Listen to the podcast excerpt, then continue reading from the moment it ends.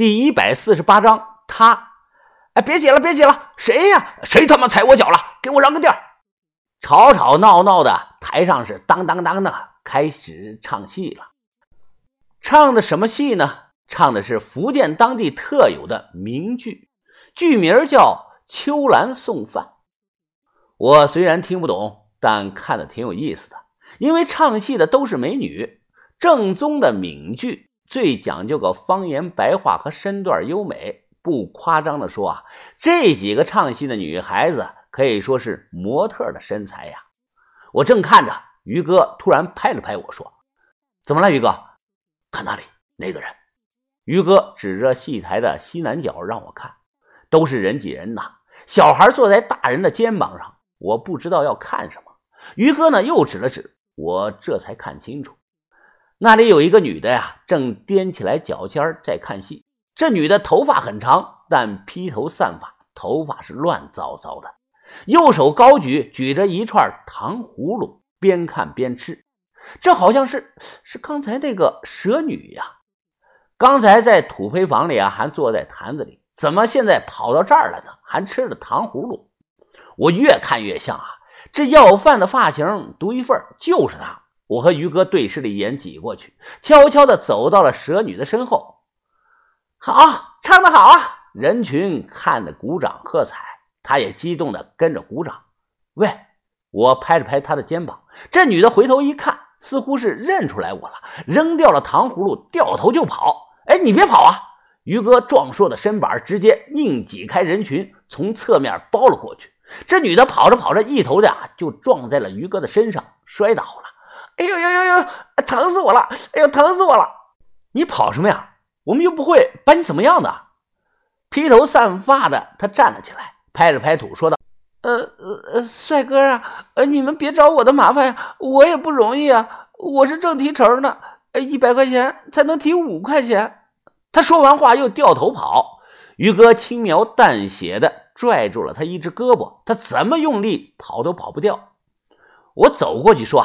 啊，没事没事，姑娘你别慌啊，我不给你要钱，我就问你点事儿。你那个舌头是假的吧？怎么做的呀？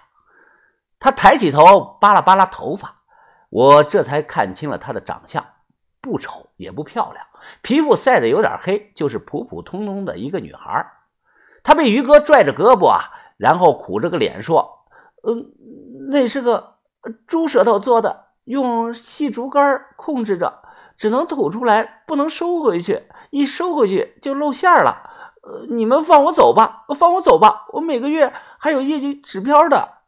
啊，你还有业绩指标啊？他点了点头。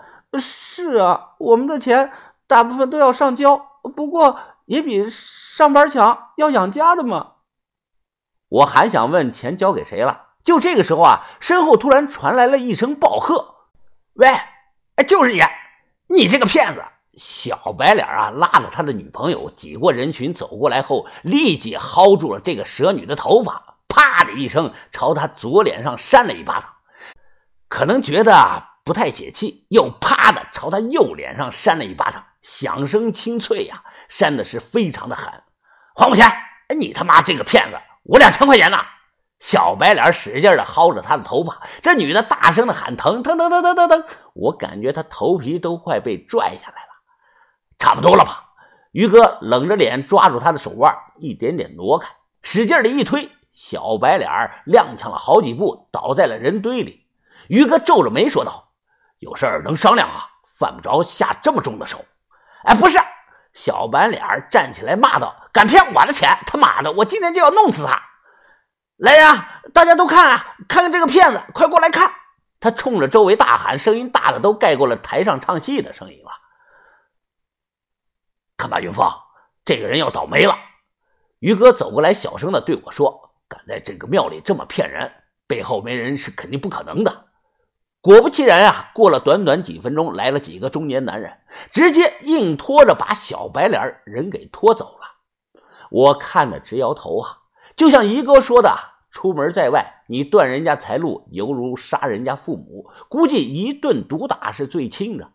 小白脸女朋友慌忙从包里掏出手机想报警，结果啊，被人把手机给摔了，摔了个稀巴烂，吓得他脸色发白，不敢动，也不敢再喊了。其中一个男的看起来像是个领头的，他低头问了假蛇女几句话，随后假蛇女指了指我们这里。这个中年男人听之后啊，点了点头，随后一脸微笑的走过来说道：“二位兄弟啊，哎，多有得罪啊！你们懂规矩，知道咱们兄弟挣口饭吃啊也不容易，退钱是吧？六十吧？啊啊，不用了，也没啥大事儿。”我摆手说道。这个男的点头说：“哎，天这么热啊，别在外头挤了，来屋里喝口茶吧。”我起初啊想拒绝，不过转念一想啊，这种本地的地头蛇大都关系很硬，人脉也很广，就像当初诺曼底的李飞，说不定能帮到我，所以啊，我便答应了，和于哥跟着他们进了一间小屋。屋里呢比屋外凉快多了，开着空调，还有铺着凉席的皮沙发。入座之后，这个人给我和于哥倒了一杯凉白茶，笑着说道：“嘿嘿，二位从哪里来的呀？啊。”北边，北边过来的，路过而已。呃，不过咱们这儿真有那种蛇女吗？我问道。他放下茶壶，坐在对过的沙发上，翘起了二郎腿，说道：“哈哈，当然有啊，不过一般人是见不到的。蛇女也不是长长舌头，其实长得和咱们正常人是一样的。”我又问道：“呃，那是不是活在坛子里，每天都要用碗喝蛇血呀？”他笑着说道：“哈哈。”呃，是有在坛子里的，但大部分时间啊都在外面。喝蛇血呢倒是真的，不过不是喝三碗，就是那种小酒杯，每天三杯吧。于哥好奇的问：“那为什么要每天喝上三杯蛇血呢？”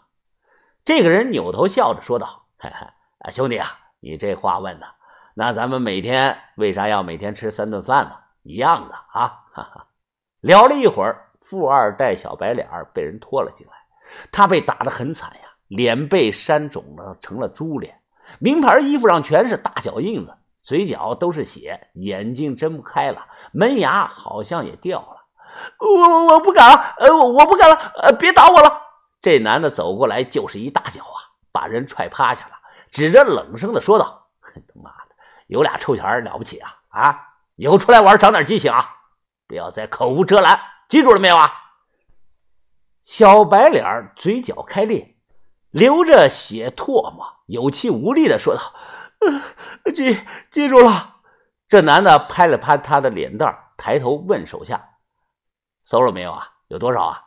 手下人说道：“啊，大哥，这他妈逼呀，真有钱呐！包里装了一万多的现金，还有他女朋友戴的那个金项链和钻石戒指啊，咱们全拿到手了。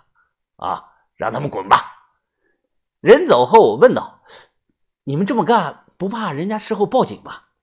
这男的吐了一口烟，说道：“我要是怕呀，就不干了。放心吧，啊，兄弟们有人罩着呢。”重新的坐下，我有意无意的跟这个人打听一些东西，关于大哥和三哥的事儿。这个人听后想了想，摇摇头，说道：“呃，坐轮椅上的这个人呐，还戴着个棉帽子，这个这个我真没有印象啊。”虽然有个心理的准备，但我听后还是有些失望。几个月前，二哥在香亭蛇社啊短暂的露面过，再没有一丁点的消息。就在我和于哥起身准备离开时啊，忽然一个人啊满头大汗，急匆匆的跑过来说道：“呃，大哥，大哥，呃，不好了，呃，秦库丁来了，呃，我们是不是钱还不够啊？啊，什么？不是半个月以后再来吗？”这个月怎么这么少啊？哎，快快快，把人请进来！你赶快以我的名义啊去借钱。今天啊最少要借上四万，快去吧！手下人慌忙的就跑啊。这人脸色难看的转身说道：“哎，你俩赶快走吧啊！我这里有点事儿，不能招待了。”我点头说：“那您忙，不打扰了。”结果我和于哥刚出小屋，迎面走过来四个人，有三男一女。这女的牛仔裤、吊带衫身上香水味很浓，戴着太阳帽和墨镜，皮肤白皙。那男的满头大汗跑出来，恭敬的弯着腰说：“呃，秦库丁啊，呃，这个月怎么这么早啊？我们还没完成任务呢。啊，不过我已经让人去借了，马上就回来啊。”云峰，怎么了？走啊！于哥转头叫我，我看着这个女的愣住了，她看到我那一瞬间也愣住了。怎么是你？这女的我见过，我认识，叫什么名儿我一时想不起来。